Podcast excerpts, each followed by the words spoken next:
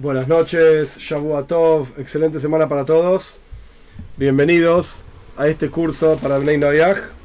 Hoy vamos a empezar a estudiar una sija, una charla del Rebe, que la verdad es que no es larga, pero nos va a llevar dos o tres clases, depende de, cómo vayamos desarrollándola. El principio de la charla, sija significa charla en hebreo. El principio de la charla que vamos a estudiar es complejo, es muy complejo, lo reconozco pero en mi humilde opinión, vale la pena masticar y masticar y entender y ponerle la cabeza a esta complejidad que vamos a estudiar en aras de llegar a la segunda parte de la charla. El Rebe en esta charla, este, esto que vamos a estudiar está en Likuta y Sijois, en el compendio de charlas del Rebe. Este es el volumen 35, en la página 24 empieza una sija, una charla de Parshas Noyach que no tiene que ver con la parsha propiamente dicha de Noyach, ni con la historia de Noyach, no tiene que ver con esto, sino que tiene que ver con corbanois, con ofrendas. Y esta charla tiene básicamente dos partes. Como yo dije, está la primera parte que es extremadamente compleja y está la segunda parte que es bastante más sencilla, pero si solamente estudiamos la segunda parte sin estudiar la primera, le va a faltar, más allá de que le va a faltar plenitud a la enseñanza, falta el, fundamento de qué es lo que estamos aprendiendo y de dónde salió, etc. Básicamente vamos a charlar, hablar sobre dos temas. Tema número uno es korbanos, ofrendas. No vamos a charlar sobre los detalles de cada ofrenda, etc. No, sino que vamos a hablar sobre un tema específico sobre las ofrendas, que tiene que ver con Bnei Noyach y con el pueblo de Israel. Que lo vamos a ver en detalle básicamente eh, eh, al, comienzo mismo, paciencia. La segunda parte de la charla es sobre emuna, sobre fe. ¿Qué significa la fe en el pueblo de Israel? ¿Y qué significa la fe para Bnei Noyach? Porque solemos decir emuná, emuná, fe, emuna tipo Ashkenazi o emuná tipo Sefaradí. Eh, fe, fe, es todo lo mismo. Pero no es todo lo mismo. Hay una diferencia gigante, fundamental.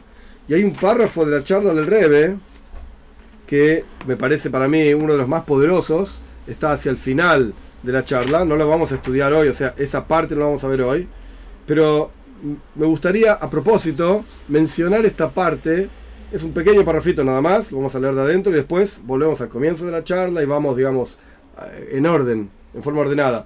El rey menciona que en el Gilu y en la revelación de Matan Toira, de la entrega de la Toira, hubo un efecto no solamente en el pueblo de Israel. El momento de la entrega de la Torá no tiene que ver, perdón, no tiene que ver solamente con el pueblo de Israel, sino que tiene que ver también con Bnei Noyach. Y esto lo estudiamos en otra de las charlas que estudiamos anteriormente, cómo a partir de Matan Toira existe, a partir de la entrega de la Torá, existe el concepto de una relación entre Dios y los Bnei Noyach, y una relación entre Dios y Bnei Noyach en términos de mitzvahs, de preceptos, etc. Esto lo estudiamos en una charla anterior del Rebbe dentro de este mismo curso, el número 7.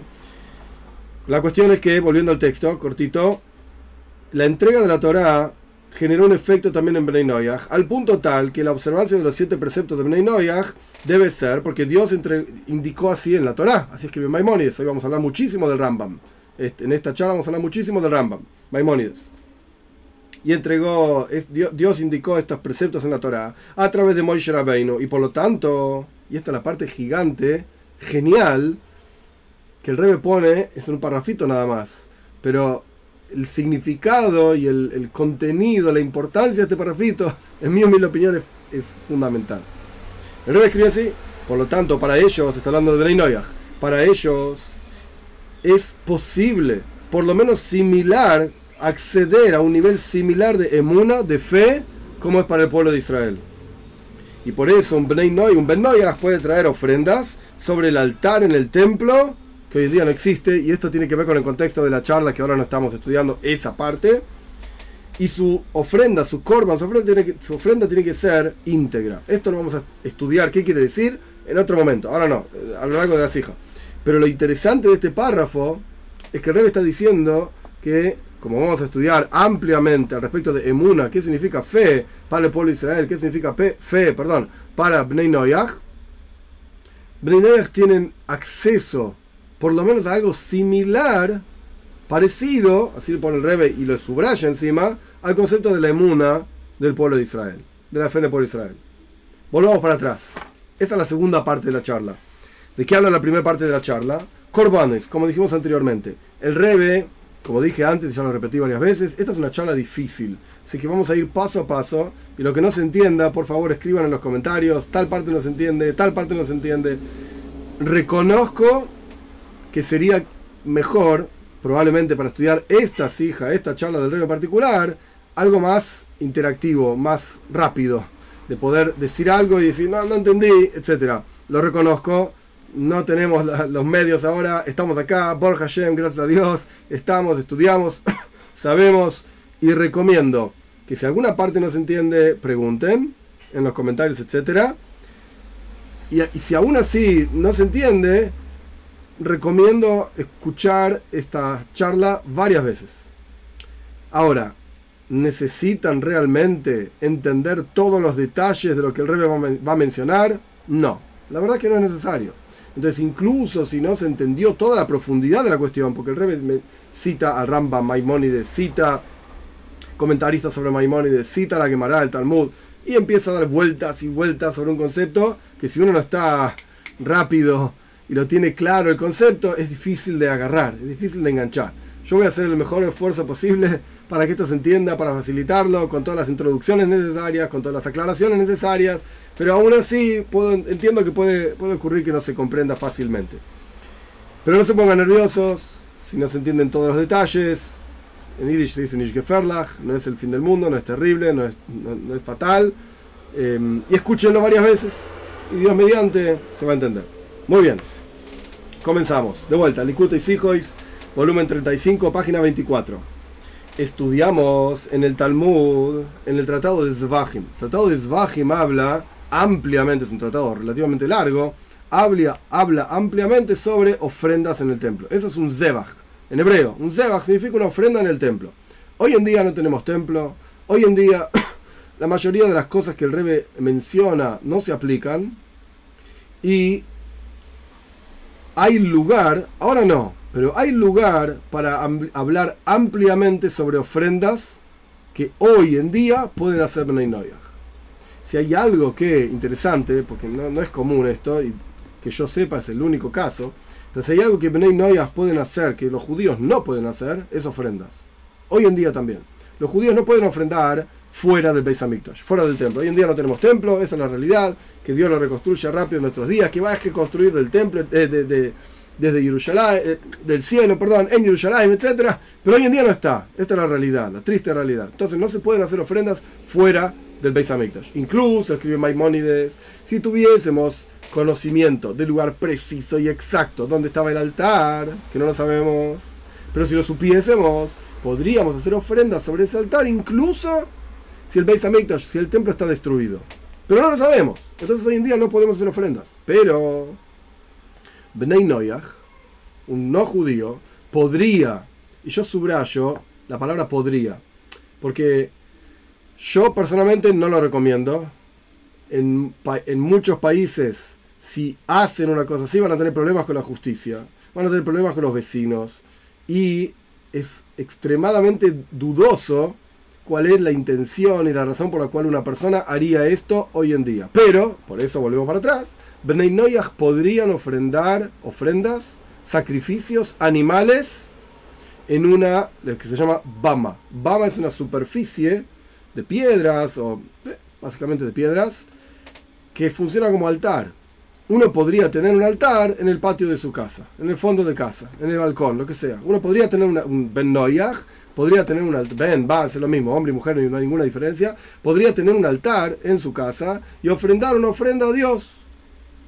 Solo que hay condiciones, tiene que saber exactamente cómo se decuella, cómo se hace shihita, se llama, se corta al animal, cómo se le ofrenda al animal, qué parte del animal se ofrendan, qué hay que hacer con las otras partes del animal que no se ofrendan tendría que saber muchísimas leyes al respecto de esto. Estas leyes son iguales para Beninoyas que para judíos. O sea que habría que estudiar las leyes en el caso del judaísmo, que no son muy comunes entre los rabinos, porque por cuánto los judíos no podemos hacer esto. Ah, pues, está en el Rambam, ¿quién lo estudia?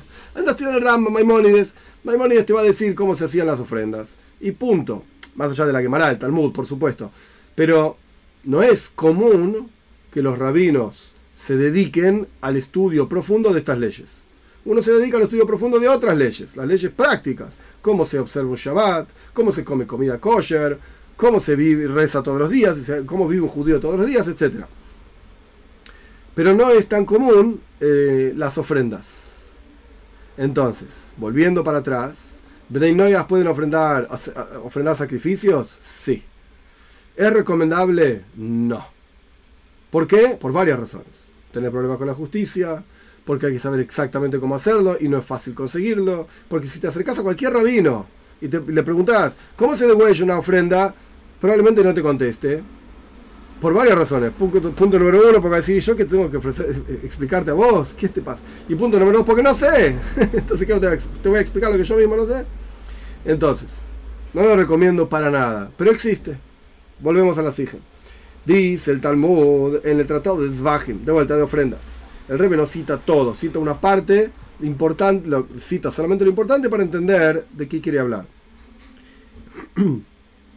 Hasta que se construyó el Mishkan, el tabernáculo, esto en Parshas Kisisa, en varias Parshas en la Toira, Truma, Tetzabe, Kisisa, se construye el Mishkan, el tabernáculo que construyó el pueblo de Israel en el desierto. Esto no existe más hoy en día, estuvo muchos años en Shiloh, estuvo como 360 y pico de años, 69 si no recuerdo mal, estuvo en Noiv y Givoin, dos ciudades, 52 años entre las dos, y desapareció, no está más. Nuestros sabios explican que se lo tragó la tierra, lo que sea, porque las acciones de Moishe, Moishe Rabbeinu son eternas. sea como fuere, hoy en día no tenemos el Mishkan, tampoco tenemos el templo, el Beit HaMikdash, el templo de Yerushalayim, no lo tenemos. Tenemos una pared ahí, ok, pero no tenemos el templo. Pero acá el Talmud está discutiendo cómo se hacían ofrendas antes de que Dios mande a construir un Mishkan, un tabernáculo. Encontramos que Noyah hizo ofrendas, encontramos que Abraham hizo ofrendas, Itzhok, Yaakov. Había ofrendas antes, perdón, de la construcción del, construcción de Mishkan, del tabernáculo, y había ofrendas antes de la entrega de la toira, en general, más allá del Mishkan o no. Antes de la entrega de la Torah ya existía el concepto de ofrendas. El primero, Adam Arishon, el primer hombre ya hace una ofrenda hacia, Dios, perdón. Cain y Evel hacen una ofrenda a Dios. El que está escrito así, claro, concreto, Noyah. En cuanto sale del arca, ofrenda animales a Dios. Entonces, continúa el Talmud diciendo, hasta antes de que se construya el Mishkan, el tabernáculo, estaba permitido hacer ofrendas en una bama. Bama, de vuelta, significa una superficie, un altar armado en el patio de tu casa, lo que sea una bama. Había diferentes tipos de bamos, bama comunal, bama individual. Acá está hablando de bamos individuales. Bien, un altar en tu casa. Y todos pueden ofrendar, o sea, todos los animales pueden ser ofrendados Beheima, en, hebreo significa animales domésticos. Hayo, es decir, animales no domésticos, salvajes. Aves, machos, hembras. Temimin, esta palabra va a ser fundamental para todo el resto de la charla. Tomim. Tomim en general se traduce como íntegro. Íntegro, entero, completo. Pero vamos a ver que vamos a profundizar sobre esta palabra. También se podían ofrendar animales con mumim otra palabra fundamental a lo largo de las hijas de la charla que, estamos estudiando, mum, en hebreo significa defecto. Mumim son defectos. Tomim en singular es íntegro, temimim íntegros en plural. De los animales puros. Como dice el versículo, continúa el Talmud diciendo, construyó Noyaj un altar cuando sale del arca, estamos hablando de Noyaj, a Dios, y tomó de todos los animales puros y todas las aves puras, etc. ¿Qué significa animales puros, íntegros, etcétera? Esto viene a, excluir otra categoría que va a ser importante a lo largo de toda la charla, un animal que le falta un miembro. En hebreo es mejusar eiver, un animal que le falta un miembro. Por ejemplo, le falta una pata. ¿Es un animal puro? Puede ser que por las leyes de kashrut, es una vaca, por ejemplo, es un animal puro. Pero para ofrendarlo es un animal Hosser Eiver. Le falta un miembro y por lo tanto no es Tomim. No es íntegro. No está entero. Listo, no se puede ofrendar. Como está escrito. Perdón, como, eh, como, está eh, prohibido para Bnei Bnei Noyach no pueden ofrendar un animal que le falta un miembro. Judíos tampoco. Y como está escrito en la toira, que de todos los animales vivos, de toda la carne, la toira dice, tráeme animales vivos. ¿Qué significa vivos? Que su vida está en todos los miembros de ella. Así explica el Talmud. Esto es lo que el citó del Talmud. ¿Qué sacamos de acá? Se pueden hacer ofrendas antes de la entrega de la toira o antes de construcción de Mishkan de todo tipo de animales, pero hay una condición. Tiene que estar entero. Y no tiene que tener, segunda condición, no tiene que tener mumim, no tiene que tener defectos. Perdón, perdón. Una sola condición, me Mejusar Eiber, perdón, me, me, adelanté. No, no puede faltarle un miembro. Tiene que estar entero. Es decir, a pesar que para Bnei Noyach, explica el Rebe, no hay una prohibición de ofrendar animales con defectos. ¿Qué es un defecto? Por ejemplo, un defecto en el labio, tiene cortado el labio el animal, tiene algún pinche o algo así en el ojo. Está entero, pero está como pinchado. Vale igual, para Bnei Noyach no hay prohibición. Cuando la ofrenda en una bama, en estas superficies, un altar en casa, un altar particular, y lo mismo ocurría con las ofrendas antes de la entrega de la toira. Entonces, a pesar de que Bnei Noyach pueden ofrendar todo tipo de animales mientras, mientras, mientras sean puros, sin embargo, hay una prohibición de ofrendar un animal que le falta un miembro. Punto. ¿Qué aprendimos del Talmud? Bnei Noyach pueden hacer ofrendas, tiene que ser de manera tal que no le falte un miembro. Punto. Aparentemente, dice Rebe, suena que acá hay dos cuestiones. Cuestión número uno es un mum. Mum significa un defecto. Bien. Y cuestión número dos, mejusar eiber. Le falta un miembro. Son dos cosas diferentes, dice el Rebe. Aparentemente, lo vamos a rechazar esto. Y todas las hijas, todas las charlas para explicar esto, justamente. Pero, por lo menos la primera parte. Aparentemente son dos prohibiciones. Sabemos, por ejemplo, para entender claramente lo que está diciendo el Rebe, sabemos claramente que hay siete preceptos de Benay con un montón de ramificaciones, 30, infinitas, no importa. Hay siete preceptos de Benay Entre, por ejemplo, entre los preceptos de Benay no matar, no robar. Ok, son dos preceptos no tienen nada que ver uno con el otro. Uno está hablando de robar y el otro está hablando de matar. A pesar de que ambos tienen en común, el denominador común es que son preceptos que la Toira dice para Benay que las dijo Dios en el monte Sinai a través de Moisés Rabbeinu, etc pero son dos cuestiones totalmente independientes. No tiene nada que ver una cosa con la otra. Uno es no matar, el otro es no robar. Perfecto. En el caso de ofrendas, aparentemente también tenemos dos cuestiones, subrayo, aparentemente, que son totalmente independientes, no tienen nada que ver una cosa con la otra. Una cosa es un defecto en un animal y otra cosa es un animal que le falta una parte. Son dos cosas diferentes, como no matar y no robar. ¿Qué significa un mum? Un defecto. Un defecto significa algún tipo justamente de defecto. Al punto tal que puede haber un defecto en un animal que no es que le falte un miembro. El miembro está, pero está defectuoso. Entonces tenés mum, defecto por un lado. Y por el otro lado tenés mejusar eiber, que le falta un miembro cuya explicación es literalmente una falta. No está. Bien.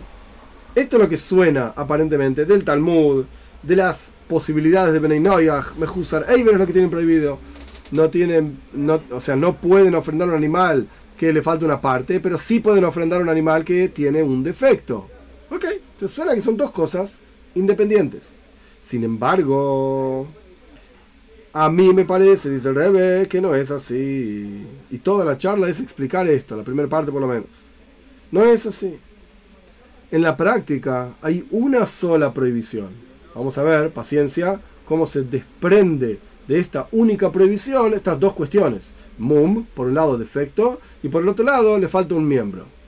Vamos a ver, y después, al final, hoy no lo vamos a estudiar, al final vamos a ver cómo estas dos cosas, que se desprenden de un mismo lugar, tienen una explicación en términos de emuna, de fe, lo que es la fe para el Bnei y lo que es la fe para el pueblo de Israel. Suena en realidad que no es así, que son una misma cosa, tanto un mum, un defecto, como un gizaron, una falta, son la misma cosa en realidad. Y el rey lo va a explicar ampliamente. De acuerdo a si somos precisos en el lenguaje del Talmud. El rey lo pone entre paréntesis en, el cuento, en el relato de Kamsa y Bar Kamsa. Kamsa y Bar Kamsa, el rey no cita acá el relato, yo lo voy a contar brevemente, porque no tiene que ver con nuestra charla, pero el rey lo va a usar un par de veces. Entonces me parece importante mencionar de qué está hablando el Rebe. El Rebe asume que ya lo sabemos. ¿Qué es Kamse Bar Kamse? Esto es un relato que la Toira tiene, el Talmud tiene en Gittin, página 55, 56, por ahí, 55. Kamse Bar Kamsa. El Talmud cuenta que a Kamse Bar Kamsa, por estos dos personajes, uno se llamaba Kamsa y el otro se llamaba Bar Kamsa, por estos dos personajes se destruyó Jerusalén. Toda la destrucción del segundo templo fue a partir de estos dos personajes. ¿Qué pasó? Había un tipo que no sabemos el nombre. Había un tipo que hizo una fiesta. Una fiesta, tenía mucho dinero. Hizo una fiesta a lo loco, invitó a los sabios, invitó a un montón de gente. Y este tipo, de vuelta, que no sabemos el nombre, por eso lo llamo así, tenía un amigo, un gran amigo, lo quería muchísimo. Este amigo se llamaba Kamsa. Así se llamaba, Kamsa. Y el tipo este estaba caminando con la copa de champán por su fiesta y vio que su amigo Kamsa no estaba.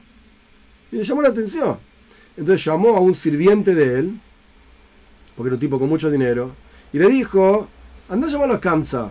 No había WhatsApp, para mandar un WhatsApp a Kamsa. Anda a llamar a Kamsa y que venga a mi fiesta. Estoy muy contento, lo quiero ver a él. Es mi amigo, lo quiero mucho. Entonces el sirviente este, que parece que no era muy despierto, en lugar de llamar a Kamsa, fue a buscar a Bar Kamsa.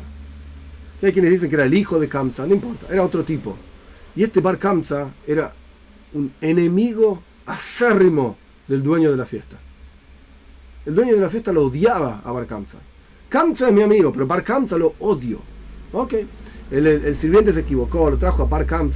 Llegó Bar a la fiesta y estaba ahí comiendo y bebiendo, caminando con su copa de champán. El Talmud dice así, por supuesto. Hasta que lo vio el dueño de la fiesta. Cuando lo vio el dueño de la fiesta, dijo: ¿Y qué haces vos acá? ¡Ey! ¿A vos quién te invitó? Te odio. Y Parkamsa le dijo, hey, a mí me mandaron a llamar. Esté acá en la fiesta, está linda la fiesta. Yo estoy comiendo, bebiendo y está todo bien. Me mandaron a llamar. ¿Qué querés que haga? Entonces el dueño de la casa dijo, andate de acá, fuera de acá. No te quiero ver. Fuera de mi fiesta. Y Barkamsa le agarró mucha vergüenza de ser echado en medio de la fiesta, a las patadas básicamente. Entonces Barkamsa le dijo, no recuerdo todos los detalles, tampoco viene al caso, Barkamsa le dijo, déjame pagarte lo que comí y bebí. Entonces por lo menos no me voy con vergüenza. Porque sabes que había una fiesta en el barrio, entré a la, fiesta, pregunté cuánto costaba participar, pagué y me fui, comí y me fui, está todo bien. No, dice el dueño de casa, no, andate de acá. Entonces Barkamsa le dijo, déjame pagarte toda la fiesta. Estamos hablando de muchísimo, muchísimo dinero. Déjame pagarte toda la fiesta. No, andate de acá. Llamó unos patoteros, unos muchachos de estos que son fuertes, fuera. Y lo echaron a Barkamsa. Barkamsa estaba tan enojado que lo echaron de la fiesta y los sabios estaban ahí mirando que lo echaban a Barcamsa de la fiesta y los sabios no dijeron nada. Estaba tan enojado Barcamsa que fue al emperador de Roma y le dijo, los judíos se rebelaron contra Roma. Esto es antes de la destrucción del segundo templo. El emperador de Roma le dijo, ¿y vos cómo sabés? ¿Qué, prueba hay? Entonces Barcamsa le dijo, mira, manda una ofrenda. Obviamente el emperador de Roma no era judío, ¿sí? Manda una ofrenda y vas a ver que los judíos no la van a hacer porque están rebeldes, se rebelaron contra, contra su majestad, el emperador de Roma. Ok, dijo el emperador, qué buena idea. Mandaron un animalito. El animalito estaba 10 puntos, como quien dice, estaba re bien. Pero este Barcanza en el camino, desde Roma hasta Jerusalén, le hizo un defecto al animal. Y le hizo un defecto de manera tal, ah, que era un defecto para los judíos, pero para los no judíos, para los romanos no era un defecto cuando el animal llega, llega a al templo con el animalito, en la práctica no lo ofrendan ese animalito y la historia es más larga y compleja. Yo estoy recortando algunas partes, no lo ofrendan este animalito. Y ahí el mensajero llegó a Roma diciendo, mira, su majestad el emperador, efectivamente los, los judíos se rebelaron. Porque no quisieron ofrendar el animalito que el emperador mandó. Y a partir de ahí se desencadena la destrucción del segundo templo. Esta es la historia de Kamsa y Bar que el pobre Kamsa en realidad no tuvo nada que ver, porque ni lo llamaron, no sé por qué, se quedó durmiendo y no fue a la fiesta de su amigo. El problema fue Bar Kamsa y el tipo que odiaba a Bar Kamsa, entre ellos dos. Y de esto extrae, simplemente para cerrar la idea, de esto extrae el Talmud, que por Sinas Hinam, por odio infundado, se terminó destruyendo el segundo templo. Por el odio que el dueño de la fiesta, cuyo nombre no conocemos, tenía por Bar Kamsa, tanto odio tenía, que lo terminó echando de su fiesta, etcétera, al punto tal. Perdón. Estoy resfriado. Eh, al punto tal que se terminó destruyendo Bar fue al emperador, etcétera, y terminó destruyendo el segundo templo. Ok, esta es la historia de Kamsa y Bar que el Rebe hace referencia en esta cifra. ¿Cómo sabemos, volviendo a la charla del Rebe, cómo sabemos que mum, defecto, y gisaron, falta, en realidad son la misma cosa? No son dos asuntos diferentes como robar y matar. No, son la misma cosa. Fíjate en la historia de Kamsa y Bar Kamsa, dice el Rebe, ya la conté cuando el César, cuando el emperador romano mandó una ofrenda para suya, para que los judíos la, ofrende, la, ofrezcan sobre el altar, el Rebe cita la parte de la historia que yo mencioné, cuando estaba llegando este, este hizo un defecto en los labios del animal, hizo un corte en el labio del animal, y hay quienes dicen que le hizo un corte en el ojo del animal, de manera tal, y esto es lo que dice el Talmud, el rey está citando el Talmud, que para nosotros, los judíos, es un defecto, es un mum.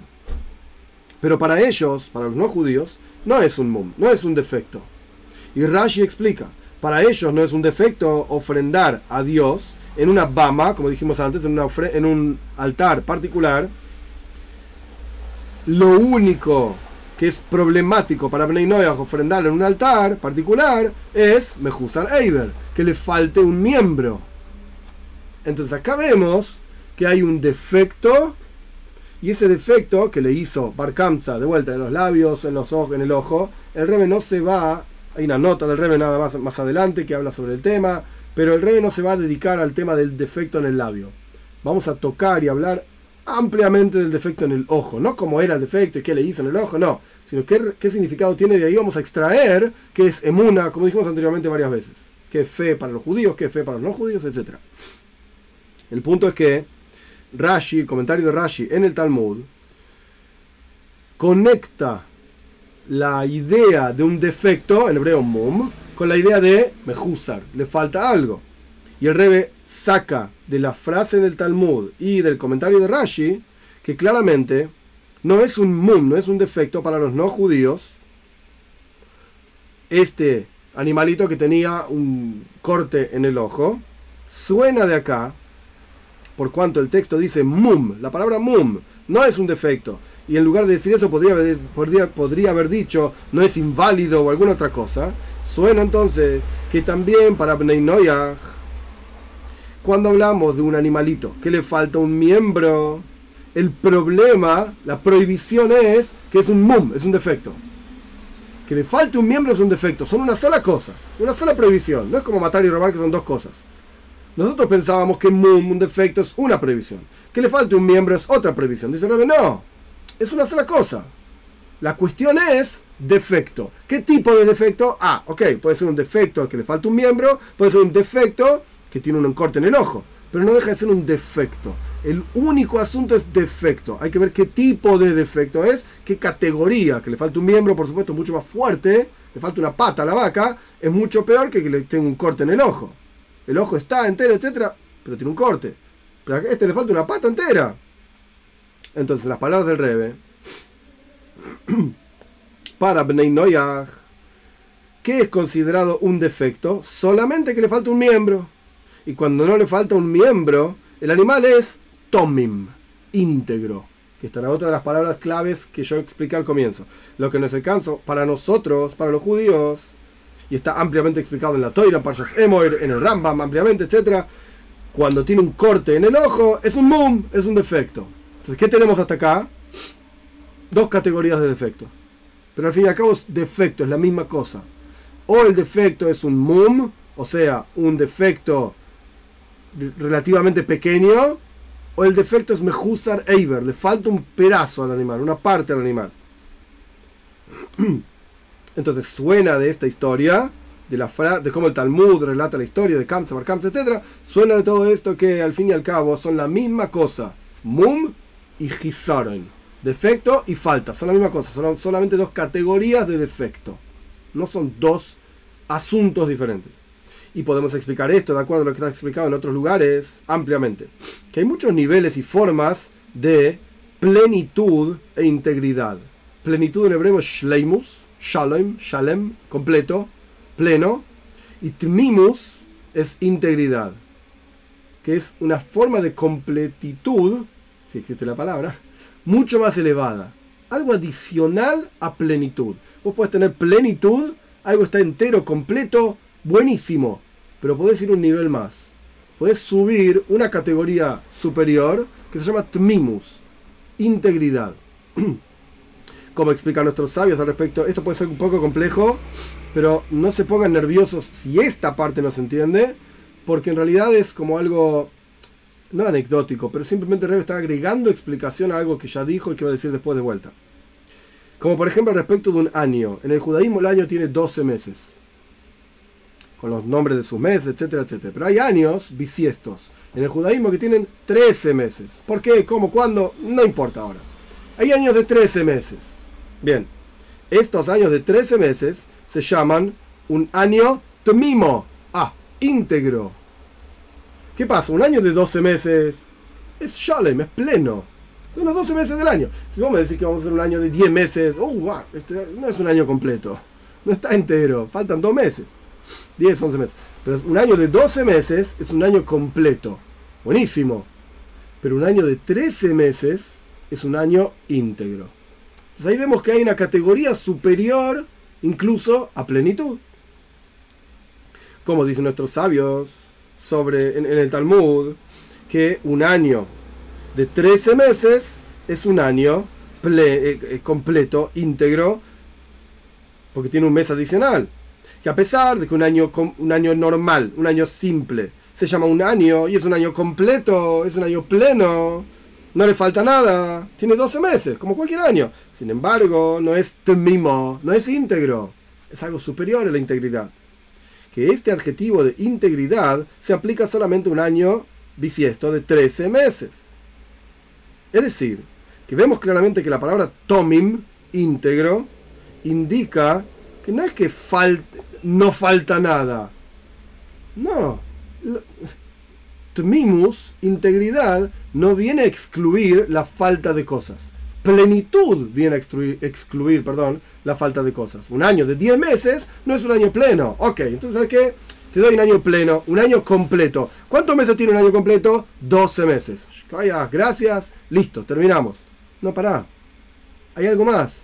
Un año tomim, tmimus, indica algo adicional, pero no excluye la falta de cosas. Porque para la, para la negación de la falta de cosas tenés otro adjetivo que se llama pleno, plenitud.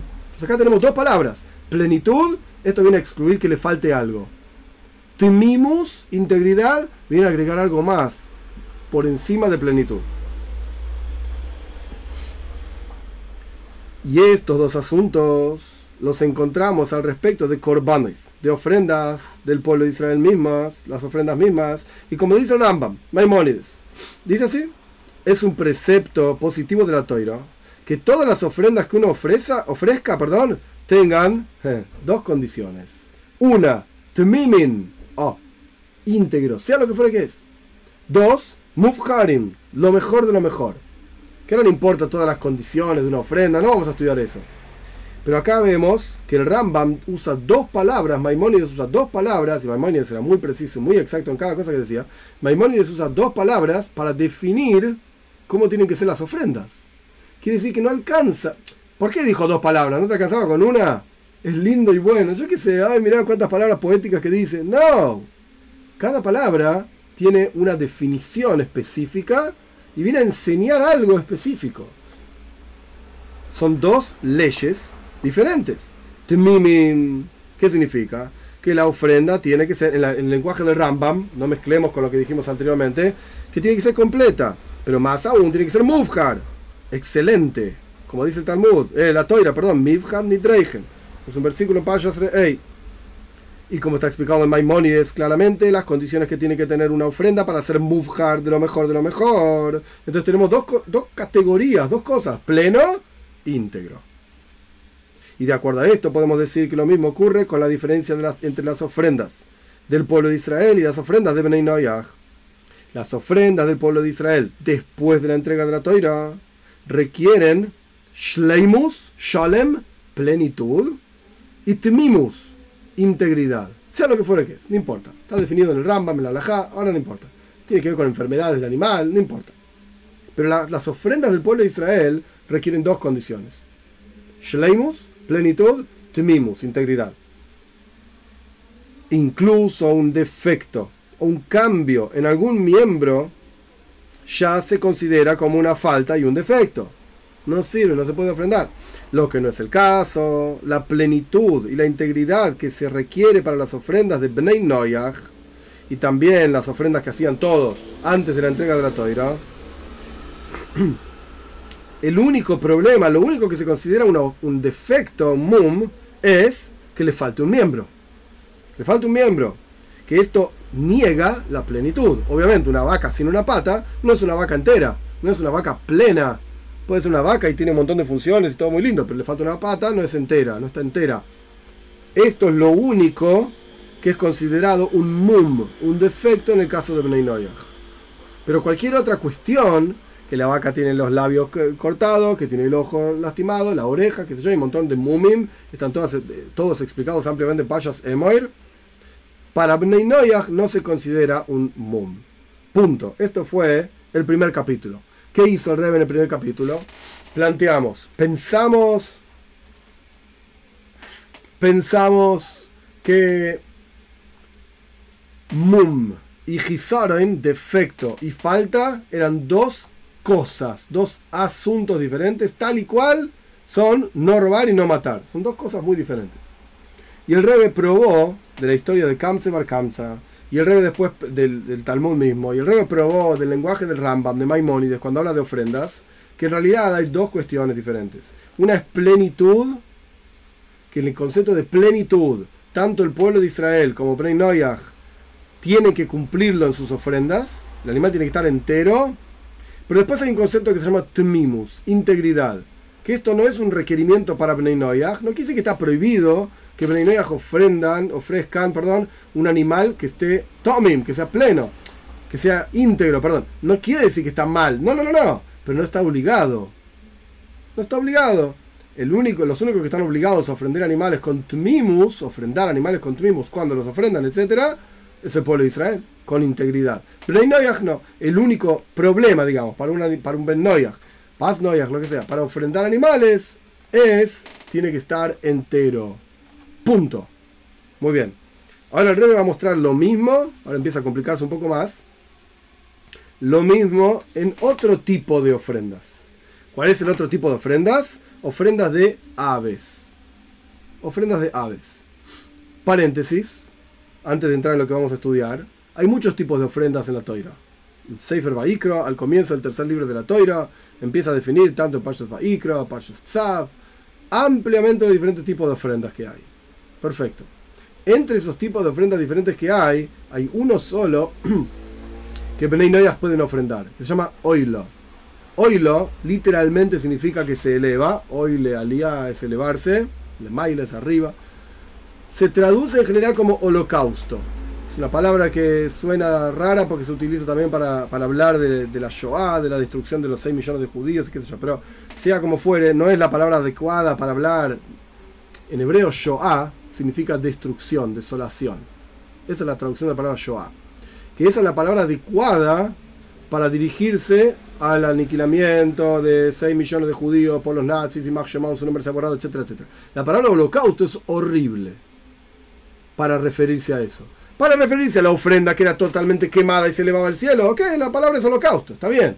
Pero para referirse a la muerte de 6 millones es horrible. ¿Por qué?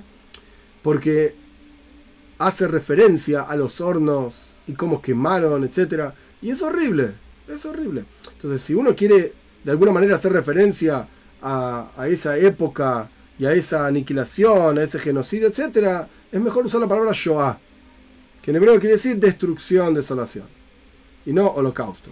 Pero bueno, esto es una, entre paréntesis, la única ofrenda, en paréntesis dentro del paréntesis, la única ofrenda que Bnei pueden ofrendar, ofrecer, es oilo, un, una ofrenda de holocausto. Y ahora le quitamos, por aquí dice el paréntesis, para quitarle todo el sentido de la aniquilación, los 6 millones, es otra historia, no tiene nada que ver con lo que estamos estudiando. Oilo, la traducción de la ofrenda oilo es una ofrenda de tipo holocausto. Esto es lo que quiere decir. Bien, dicho esto, dentro de lo que es un oilo, una ofrenda oilo de holocausto, se puede ofrendar un animal terrestre o un ave. Ahora vamos a empezar a hablar de los aves. Segundo capítulo de la SIGE. La idea de hoy es que podamos terminar este segundo capítulo por lo menos, a pesar de que es un capítulo difícil. No sé si vamos a llegar a terminarlo todo, pero vamos a ver.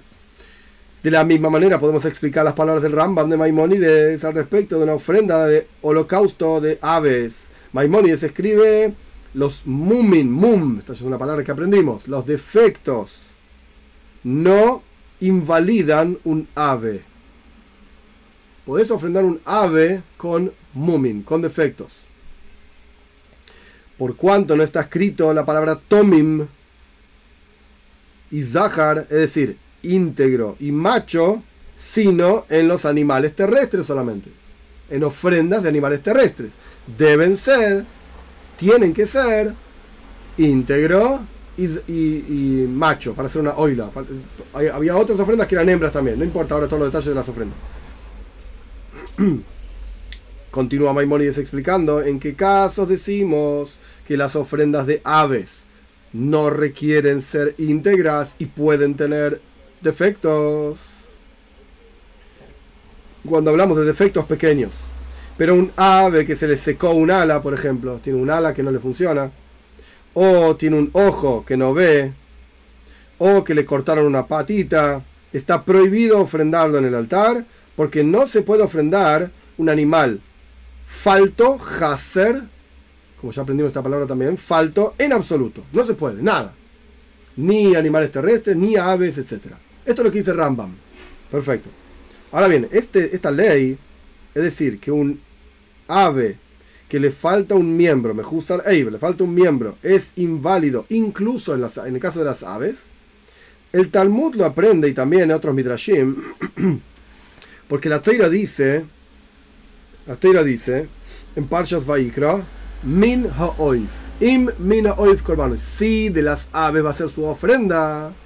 La traducción literal es de las aves. De las aves quiere decir algunas aves sí y no todas. Algunas de las aves se pueden ofrendar. Todas las aves, bueno, no se pueden ofrendar. Esto es lo que dice el Talmud. No todas vas a poder ofrendar. Ah, ¿y cuáles no puedo ofrendar? Bueno, el Talmud explica. Las que le falta una parte. Aves. De acuerdo a esto, podríamos decir, lo vamos a rechazar, pero podríamos decir que esta ley de integridad directamente no tiene nada que ver con las aves, con las ofrendas de aves. Y así suena también del texto en el Talmud. No existe integridad, integridad, perdón, al respecto de ofrendas estamos hablando, en aves. Listo, nos aplica tmimus, integridad. Podríamos pensar así. Solo que hay un versículo específico que viene a excluir un ave que le falta una parte.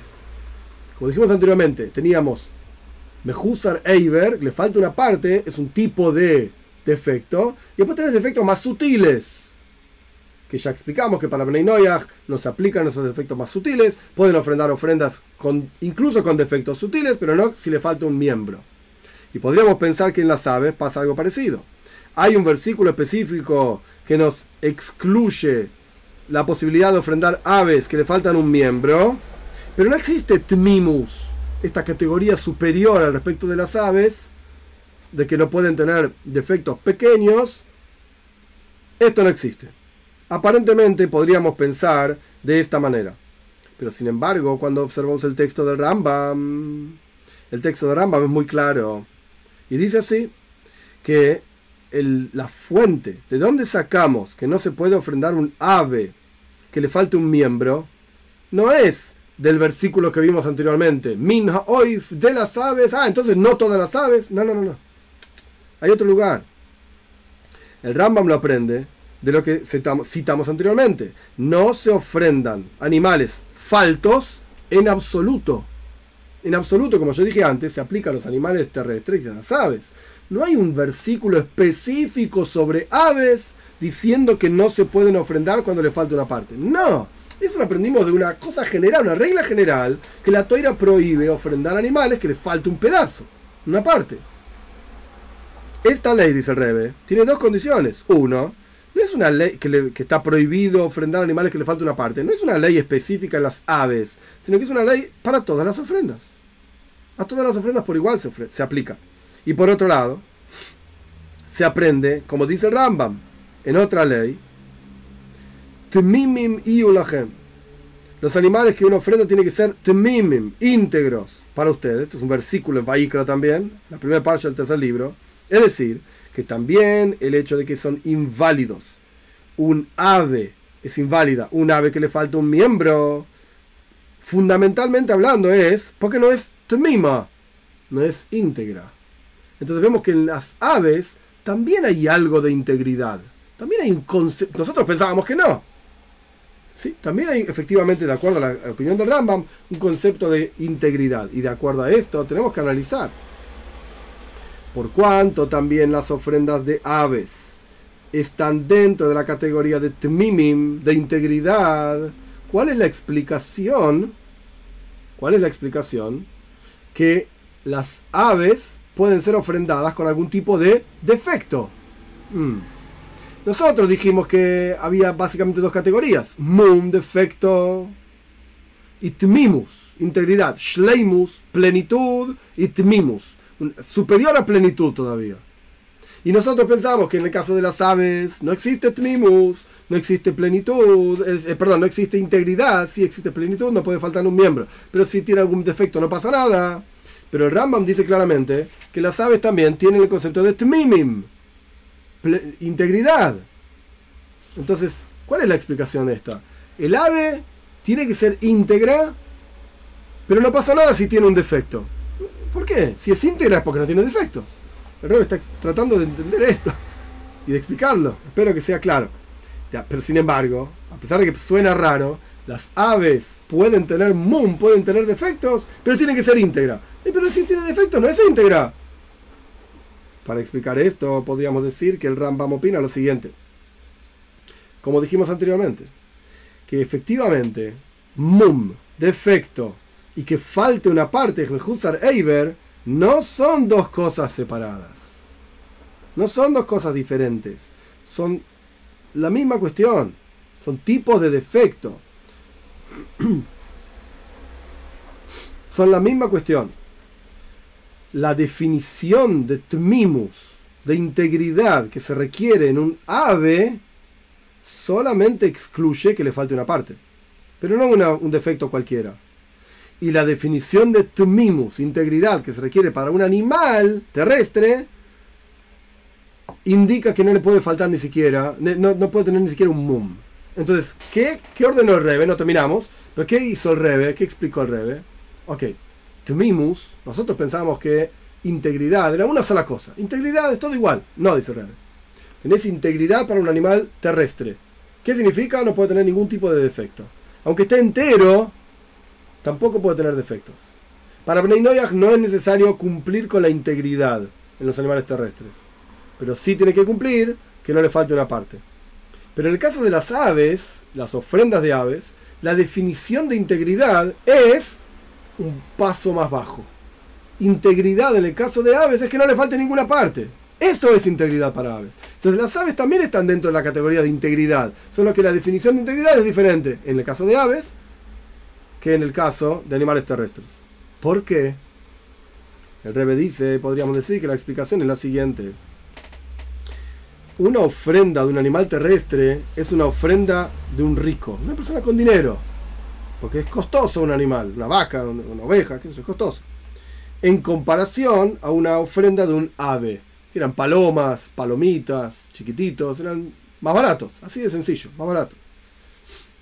Y esto es similar a la ofrenda que se llama Oila Beyoiret, que sube y baja cuando una persona roba, que jura, jura en falso, etc. Todo el detalle no importa ahora. Había diferentes tipos de ofrendas, son tres categorías, de acuerdo a cuánto dinero tenés. Si tenés más dinero, ofrendás una ofrenda más cara, menos dinero, una ofrenda menos cara. Y si tenés menos, menos, una ofrenda más barata todavía.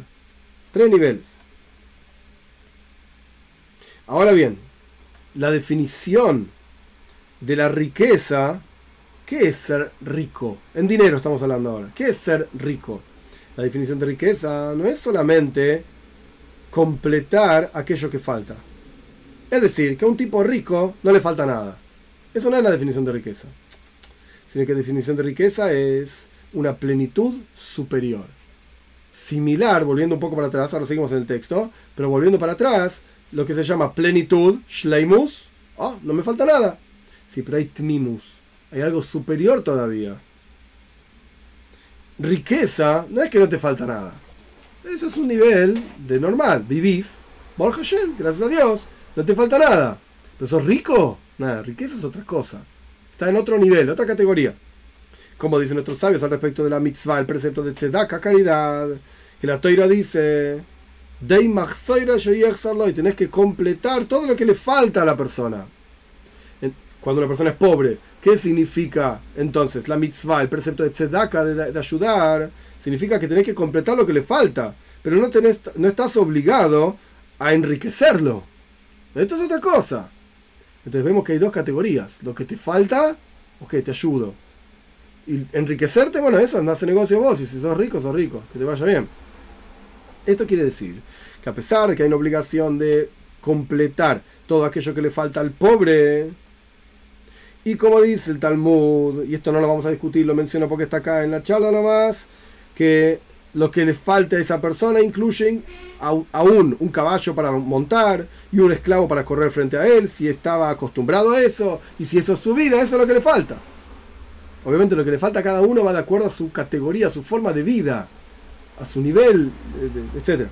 Sin embargo, a pesar de que hay una obligación de ayudar para completar lo que al otro le falta, no hay una obligación de enriquecer al otro. No, porque la riqueza es una plenitud adicional, más que simplemente lo que te falta. Bien, por lo tanto, al respecto de una ofrenda de un ave, que es la ofrenda de un pobre, ¿cuál es la definición de tmimus, plenitud absoluta, integridad, que no le falte nada. Porque es de un pobre. El rey está explicando por qué tmimus, integridad al respecto de una ofrenda de un ave, es diferente a tmimus, a integridad, al respecto de una ofrenda de un animal terrestre. Porque la, la ofrenda de un ave es una ofrenda de un pobre. ¿Qué es integridad para un pobre? Que no le falte nada. Eso es integridad. El tipo es pobre, ¿por qué? Porque le falta algo, efectivamente. Pero yo no tengo obligación de hacerlo rico a este tipo. hay que darle un montón de dinero hasta que sea rico. No. Hay que darle lo que le falta. Y el concepto, entonces, de una ofrenda de un ave, es una ofrenda de un pobre, es lo que no puede eh, tener, digamos, es que le falte un miembro. Esto es temimus, integridad para un ave. Porque incluso un defecto pequeño, en el caso de un ave, no es un defecto. Y el korban, la ofrenda, a pesar de que tiene un pequeño defecto, en el caso de un ave, continúa siendo tomim, continúa siendo íntegra. ¿Por qué? Porque integridad en el caso de un ave es que le falta. La, la, negación de integridad en el caso de un ave es que le falta un miembro. Solamente la ofrenda de un animal, que es una ofrenda de un rico, ahí un pequeño defecto ya no es tomim. Ya no es tomim. Si el, tipo que estaba acostumbrado a ser rico, literalmente en dinero, rico, ahora tiene todo lo que necesita, no le falta nada, pero sigue viviendo en su estatus social de viajar a Miami todos los meses, y no, pues ya no es rico, pero está muy bien en donde está, no le falta nada, paga todas las cuentas, tiene comida, compra de vez en cuando salmón, qué sé yo. No le falta nada, pero es rico, no. Entonces, por cuanto una, ofrenda de un animal es una ofrenda de un rico, incluso un pequeño defecto, ya no es tmimus. Puede ser sholem, puede ser completo, pleno. No le falta nada, pero no es rico, no es íntegro.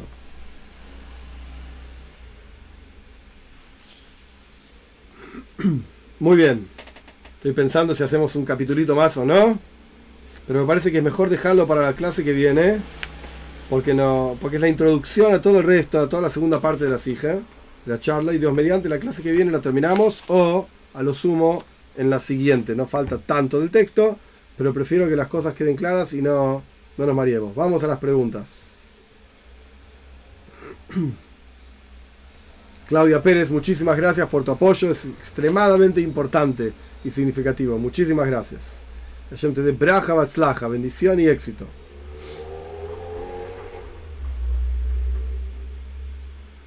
Pilar Miranda dice, pero eso no se puede hacer en estos tiempos, las personas se pueden ir por otros dioses. Exacto, exacto, Pilar, por eso dije y lo repito, no recomiendo hacer ofrendas, eh, aunque se pueda, no lo recomiendo, para nada. No usáramos Estamos en la era mesiánica. Alevay, alevay. No, hay mucho para charlar sobre esto. Yo también estoy convencido, estamos en Ikvese de Mashiach, estamos en los talones de Mashiach, y el Rebbe mencionó muchísimas veces, Otot Mashiach, está viniendo Mashiach. El Rebbe mencionó que está la generación de Mashiach. Lo quiero ver con mis propios ojos. José Mejibar pregunta, no podemos celebrar Shabbat, pero, no se, pero se nos permite hacer ofrendas. ¿Ya? hoy ¿Es verdad? ¿Es así? Y hay toda una, una sige larga, que yo ya lo expliqué, lo estudiamos en este curso, no recuerdo el número exacto, pero sí hay una sige larga de por qué Bnei no deben cumplir llaves. ¿Ya? En una pregunta, ¿un Bnei cómo debería ayunar para limpiar el corazón y estar en conexión con Dios en Shalom cuando se está un poco presionado por el trabajo o rutina? ¿Recomiendo ayunar o qué recomendaría? No recomiendo ayunar, para nada. Y esto no tiene que ver con Bnei nada más. En Hasides, en el pensamiento hasídico, el Alter Rebbe lo menciona y el Rebbe lo mencionaba también. Eh, hoy en día, y esto ni siquiera sale del Alter Rebbe, esto se lo dijo Daniel a Nebuchadnezzar, está en el Tanaj. Daniel le dijo a Nebuchadnezzar, tus pecados expialos con tzedaka, con caridad. Para limpiar el corazón hay que hacer chuva, para estar en conexión con Dios hay que estudiar y si uno quiere acompañar el concepto de chuva con tzedaka es algo extremadamente apropiado. Correcto. Ayuno hoy en día no es el camino. Hoy en día estamos suficientemente débiles para encima ayunar y lo más probable es que cuando la persona ayune, en lugar de pensar en limpiar su alma, va a pensar en la comida y en el desayuno y cuando se termina este calvario que estoy viviendo y no aguanto más y quiero comer, no, no ayuda. Bnei no están obligados a ayunar. No tiene prohibido el ayuno tampoco, no está prohibido de ninguna manera. Y el Rambam escribe, y, el Peinuyoina escribe en diferentes lugares, es parte del Darkei Chuba, es parte de los caminos de Chuba, pero no lo recomiendo hoy en día, no. Es válida la pregunta, igualmente muy bien. Carlos Rodríguez, en la santería se hacen sacrificios con animales, ellos toman esas enseñanzas entonces las leyes de la Torá. No, ellos hacen avoida zara, idolatría. Eso se llama idolatría. No las hacen con las leyes, las ofrendas que hacen no las hacen con las leyes que corresponde, ni al Dios que corresponde hacerle ofrendas. Las, hacen al gauchito Gil y todas las porquerías que uno ve por ahí. Gracias, Carlos, que ayer me, me sale el resfriado. Amén. Eh, José Rivera, este 2022 es el año más difícil que he vivido. Y, uf, gracias al Eterno de igual manera que me cuidó. Amén. Neuza Ramos, ¿de dónde fala ese rabino? Eu falo de La Plata, Argentina. Probablemente Neuza, você estude con el rabino Yaakov. Me imagino, de Brasil. Pues, ¿no? Ok. Hasidut Umotolam. ¿Qué pasa si sacrifica una oveja y está preñada? ¿Es un defecto o un miembro extra? ¿Cómo se aplica la ley para un Ben No es un defecto. No es un defecto. Y tampoco es un miembro extra. Es una parte del, animal.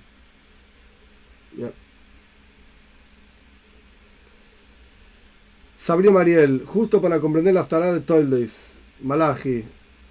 ¿Ya? Habla de las ofrendas, correcto. Carlos Rodríguez pregunta, ¿sabía que los, es el primer capítulo de Malachi, ¿sabía que los sacrificios de los animales fue sustituido por las oraciones hoy en día? ¿Es verdad eso? Ah, es, es una pregunta, que te entendí mal. El Talmud en Brojois dice claramente que las, las plegarias hoy en día para el pueblo de Israel son un reemplazo de los korbanos, de las ofrendas. El rey va a hablar más adelante no de la tfila, no va a hablar de la plegaria, pero va a hablar del concepto de korban. Es, extremadamente interesante. Kirub es acercarse a Dios. Los rezos para el pueblo de Israel son un reemplazo de las ofrendas en el templo. ¿Por cuánto las ofrendas en el templo eran una ofrenda de mañana y una ofrenda de tarde? Entonces hay rezo de mañana y rezo de tarde. Y hay un rezo de la noche en reemplazo porque a veces había tantas ofrendas en el templo, en un día específico, que no daban a tiempo a quemar todas las ofrendas en el altar, entonces los terminaban quemando durante toda la noche, las ofrendas, las partes de las ofrendas, etc. Entonces, en reemplazo al quemado de las ofrendas durante la noche, se, hay un tercer rezo a la noche. Bnei Noyach no están obligados a rezar tres veces por día. Y ni que hablar, el Sidur, el libro de rezos de judíos, no sirve para Bnei Noyach. Es un error rezar Bnei Noyach con el rezo para judíos. Es un error garrafal, porque las, ideas que se, que se, mencionan, los conceptos que se traen durante el rezo, no tienen nada que ver con Bnei Noyach. Nada, cero. Entonces, hay, un, hay una aplicación Noyach que la desarrolló yo, etcétera, está ahí en, Google, está en Apple para bajársela. Ahí hay un libro de oraciones correcto para Bnei ¿Se podrían agregar algunas cosas? Sí. De hecho, uno de los cursos que de esta serie de cursos, no es el número 7, ya lo hicimos hace tiempo, no sabría decir qué número es, pero si ven la foto, el thumbnail, la, la, la fotito que aparece en los videos es como si fuese frutos. Ahí se habla ampliamente, ampliamente de las bendiciones para Bnei bendiciones para la comida, y de los rezos para Bnei ampliamente y, recorremos todo el Sidur y donde hay que agregar algo, yo menciono que se puede agregar algo, etcétera, etcétera.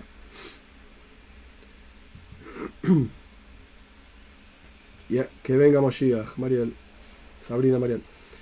Eh, un segundito. Levi saluda desde el 11. Baruch Hashem.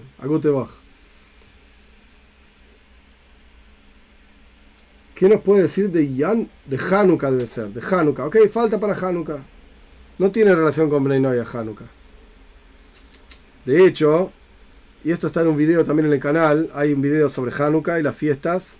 Eh, ¿Cuál es la relación que tiene con Bnei Hanukkah, en el pueblo de Israel, no estoy hablando mal de, de Bnei Haz Shalom, Dios libre y guarde, pero celebra la victoria del pueblo de Israel sobre los, los griegos la destrucción de un pueblo, no, porque mataron a todos los griegos, porque no fue el caso, pero los expulsaron de la tierra de Israel, los aniquilaron, etc. Entonces, ¿qué, qué estaría festejando un Ben ¡Oh! Los judíos mataron a mis hermanos. ¿Eso festejás? No tiene ni pies ni cabeza. Hanukkah no tiene nada que ver con Ben No veo por qué un Ben deba tener ni una menoira en su casa, ni deba festejar Hanukkah tampoco.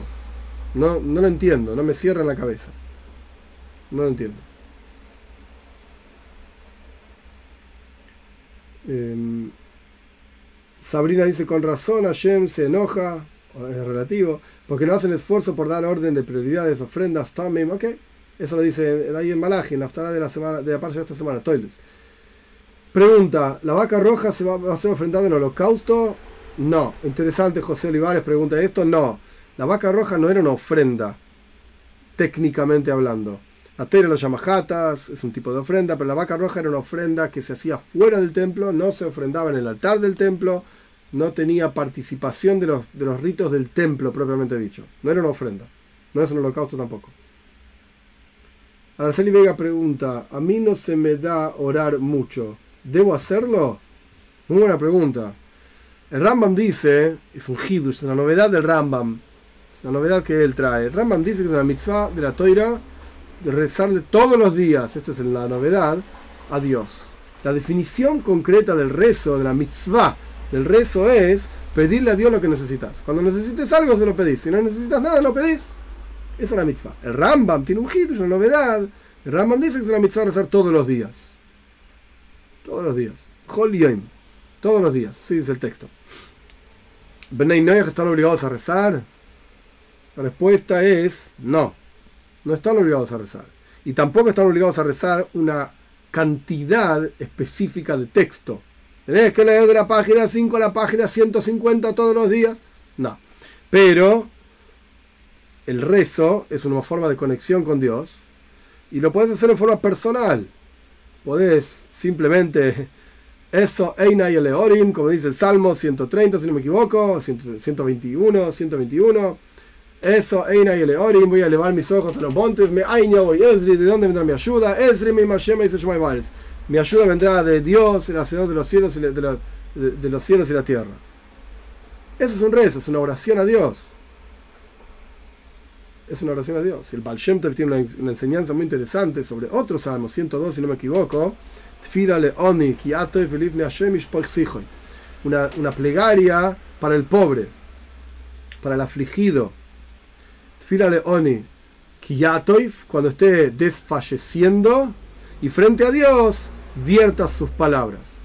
Y el Baal Shem explica, ¿qué es tfila? ¿Cuál es el rezo de este pobre? ¿Cuáles son las palabras que dice? No dice el texto, ¿cuáles son las palabras? Y la idea del Baal Shem es que el rezo del pobre, del afligido, es simplemente Yo quiero vertir mi alma frente a Dios. Quiero entregarme a Dios. Ese es el rezo del pobre. O sea, Dios, quiero charlar con vos. El resto no me importa. ¿Qué dice? ¿Cómo dice? ¿Cuándo dice? ¿Cuánto dice? No importa. Vertí tu alma frente a Dios. Ese es el rezo. Y eso lo puede hacer cualquiera. Y eso no tiene una medida. ¿Cuántas páginas dijiste? Vertí tu alma frente a Dios. Eso es el rezo. Lorena Domínguez, la ofrenda ígnea se daba, para, se daba al sacerdote para atraer la presencia divina o para expiación. Oílo, que intuyo que a eso te referís, el, el holocausto, viene a expiar por preceptos positivos. Pero esto es algo técnico no es para ahora toda la explicación, pero es una forma de expiación también, por un lado, y es una forma de, regalo hacia Dios, por otro lado. No es para atraer la presencia de Dios, es un regalo a Dios y es una expiación. Sabrina, entonces lo que cambia es la definición de si en sí de íntegro y pleno según el nivel poder adquisitivo de la persona al respecto de la ofrenda de ave en comparación a la ofrenda de un animal. Sí, pero no en general eh, para llevarlo al bolsillo del caballero y, la cartera de la dama. No, no. Un segundito. José Mejibar pregunta, como ¿las especies se pueden ofrendar? Uy, qué pregunta difícil, José. Hay que tener, esto se llama ketoires. Ketoires es incienso, el incienso hoy por hoy se usa muchísimo, muchísimo en prácticas de idolatría. Ahí había alguien de Brasil, de Brasil, una bahía, podés caminar por las calles de Bahía y vas a encontrar trabajitos de brujería, de idolatría, literalmente en la calle por ahí tirados, inciensos, etcétera, etcétera. En la India, etcétera, ni que hablar, budista, hindú, yoga y una carta del Rebe sobre este tema, está en, el, un video en el canal recomiendo estudiarla, leerla, verla, etc. El incienso se usa para idolatría hoy en día. El incienso que la toira dice que había que ofrendar, etc., no se ofrenda hoy en día, ni para judíos ni para Beninoyah, no se puede, ni está prohibido. Es una, es una prohibición de la Torah, literalmente, con castigo grave, severo, preparar el incienso tal y cual está escrito en la Toira. Está prohibido no recomiendo involucrarse con incienso. Si uno quiere, por alguna razón, perfumar la casa, porque considera que la casa no tiene buen olor, entonces puede prender un incienso o poner perfume, qué sé yo, para perfumar la casa. No hay ningún problema. Pero un incienso como ofrenda, no, alejate de eso, José. Alejate totalmente. Porque es muy, una línea muy fina entre idolatría y eso, entre idolatría y, ofrendar a Dios, no hay que ofrendar ningún incienso. No. En ningún lugar Dios pidió que nosotros ofrendamos incienso fuera del Beis fuera del templo y de vuelta. El incienso del templo está prohibido prepararlo. Prohibido prepararlo, fuera del Beis Hamikdash, del templo. José Olivares pregunta, si hay jasídicos que fuman, entonces está permitido para venir a fumar también? Qué buena pregunta, José. Difícil de responder. Si me preguntas a mí, como tubia, yo personalmente opino que fumar está prohibido. Esto es mi opinión personal. El Friedrich Rebe, el rebe anterior, fumaba. Y los Rebbeim anteriores también fumaban. El Rebe no fumaba. Y en cada situación en la que le preguntaron al Rebe que se explaye, que hable del tema fumar, el Rebe evitó hablar del tema.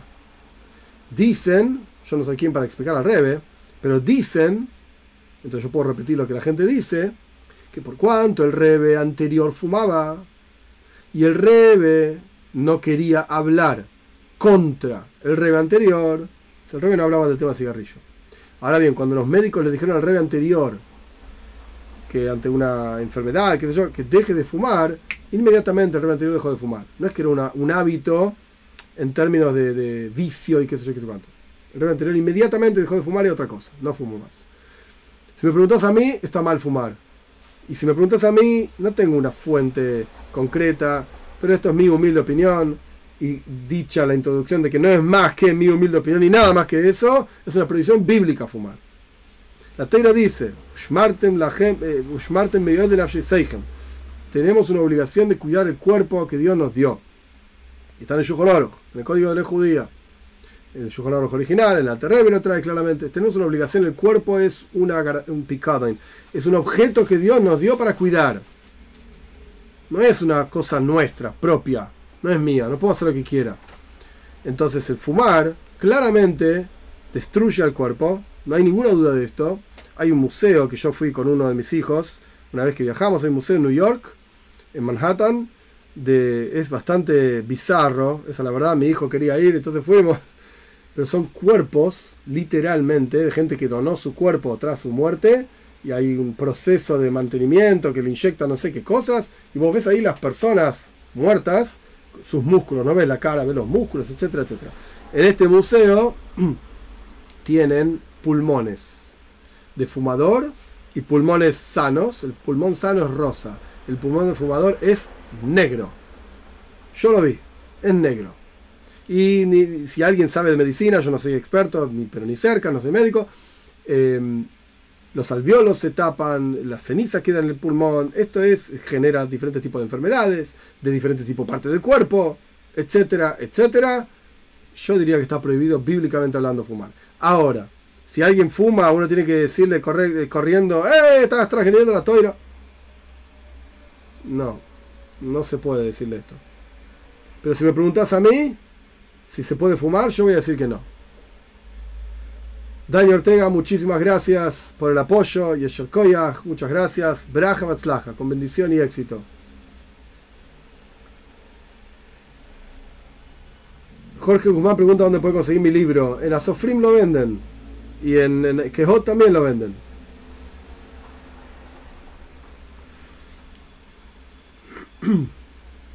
Borja, me alegro, Esteban, que sirvan las enseñanzas. Carlos Hernández pregunta, ¿es bueno dar caridad a una persona que tiene vicios y sé que lo ocuparía para hacerse daño, pero es su necesidad? Uy, qué pregunta difícil. Hay que hablar con un médico a ver hasta qué punto es la necesidad de esa persona. Y si estamos hablando de necesidades destructivas, droga, en sus diferentes formas, no, no le des dinero para que se drogue, pero le podés dar otras cosas. Por ejemplo, si la persona necesita que le pague la cuenta de luz, la cuenta de, cuenta de gas o lo que sea, entonces darse de acá es pagarle la cuenta de gas y luz. Ahora, si vos le das dinero efectivo y el tipo se lo gasta en droga, no le des dinero. Dale otras cosas, dale comida. ¿Qué va a hacer? ¿Que va a vender la comida y se va a comprar droga? es todo un esfuerzo que no sé si vale la pena.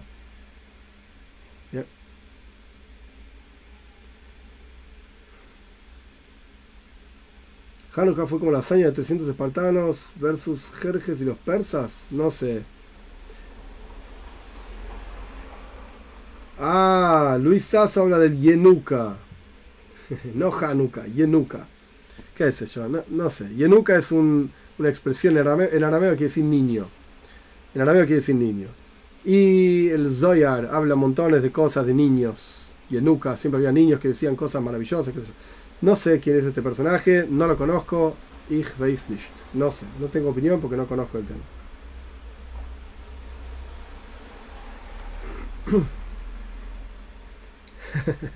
Jorge dice que mis enseñanzas son tan fuertes que dan ganas de regresar todo el día. Siempre me hace reír, Jorge. Borja. Lu García dice que el curso mencionado sobre las bendiciones es el número 4. Gracias. Gracias, Lucrecia. Oh, interesante. Jorge pregunta si está mal burlarse de la idolatría. No, no está mal burlarse. El Talmud dice: Toda, toda burla está prohibida. Está mal burlarse uno de otro, etcétera, está mal. Excepto burla de idolatría. Esto se puede hacer. Pero hay que tener cuidado porque si uno va a burlarse y el otro se va a enojar y genera peleas y malestares, ¿para qué? Ni hables, ni no te metas, ni no te involucres, etc. Y Carlos Rodríguez dice que se llama un proceso de plastinación de los cuerpos. Sí, es, es impresionante, en todo sentido. Muy bien, gente, que tengan Shavua Toif, una buena semana. Dios mediante la clase que viene va a ser 21 a 30, eh, porque 21 horas ya está muy, muy apretado con llaves. Eh, Dios mediante el llaves que viene seguimos. Las hijas muy interesantes sobre Muna, sobre fe, etc. Me pregunta cómo se llama el libro. Yo tengo dos libros, Tania para todos y Tehilim para todos. Tania para todos y Tehilim para todos. Están en Quejos, están en, están en Amazon también. Si uno no vive en Argentina lo puede conseguir en Amazon también. Están ahí. Muy bien, gente. Éxitos, bendiciones. Braja, Baslaja, bendiciones, éxitos. Y